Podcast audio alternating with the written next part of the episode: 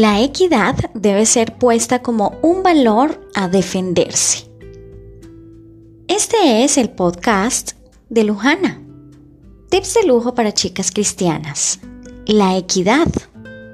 El término equidad viene del latín aequitas, que significa virtud de la justicia en un caso concreto. En la ciencia jurídica hace referencia a la posibilidad que tiene un juez o tribunal de tener en cuenta las circunstancias personales de las partes en un proceso judicial a la hora de dictar una sentencia. Según el diccionario de la Real Academia, es tratar a todos por igual, respetando y teniendo en cuenta las diferencias y cualidades para dar a cada uno el trato que se merece.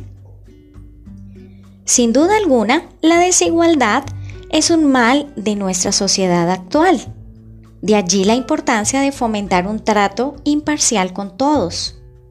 El trato debe ser digno, amable y respetuoso, no importando la clase social, la raza, la nacionalidad, la edad o el nivel educativo. Tristemente, hoy en día existen todas estas distinciones que a la larga nos llevan a ser personas poco equitativas. Por ejemplo, hay empresas que hacen diferencia en su trato con sus empleados, o jefes que tienen algún tipo de preferencias, o padres que dan mayores privilegios a alguno de sus hijos. Cualquiera que sea el caso, debemos reflexionar para no herir los sentimientos de otros.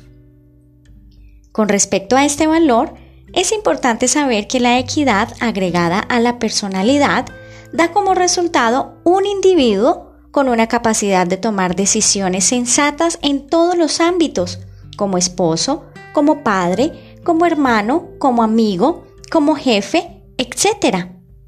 Además, mejora nuestras relaciones interpersonales y estaríamos apostando así por una sociedad mucho más sana. Hoy quiero compartirles una historia fascinante. Al amanecer, como era ya de costumbre, Jesús se sentó a enseñar a las multitudes, cuando de repente hubo un gran alboroto. Los maestros de la ley y los fariseos llevaban a rastras a una mujer que habían sorprendido adulterando y poniéndola en medio le dijeron a Jesús, Maestro, la ley de Moisés nos ordena apedrear a tales mujeres. ¿Tú qué dices? Jesús, conociendo las intenciones de ellos, se inclinó y con el dedo empezó a escribir en el suelo. Y como ellos insistían, Jesús les respondió, Aquel de ustedes que esté libre de pecado, que tire la primera piedra. E inclinándose de nuevo, siguió escribiendo en el suelo. Al oír esto, se fueron retirando uno tras otro, comenzando por los más viejos hasta dejar a Jesús solo con la mujer. Entonces él se incorporó y le preguntó, Mujer, ¿dónde están? ¿Ya nadie te condena? Nadie, Señor. Tampoco yo te condeno. Ahora vete y no vuelvas a pecar. En esta historia podemos ver que Jesús fue el mayor gestor de equidad en su época.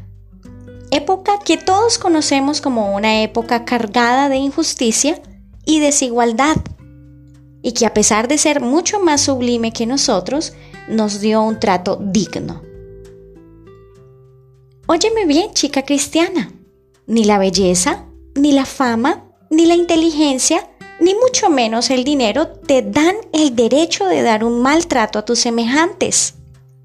Todos, sin excepción alguna, tienen derecho a ser respetados y a ser tratados dignamente, porque todos fuimos hechos con el mismo molde el libro más importante de todos dice, y creó Dios al hombre a su imagen, a imagen de Dios lo creó, varón y hembra los creó. Génesis 1.27. Finalmente, quiero decirte que la equidad debe ser puesta como un valor a defenderse. Por lo tanto, debemos ponerla en práctica y darle la importancia que se merece. Si te gustó este contenido, no olvides compartirlo con tus amigos y no te pierdas el próximo podcast con más secretos de lujo.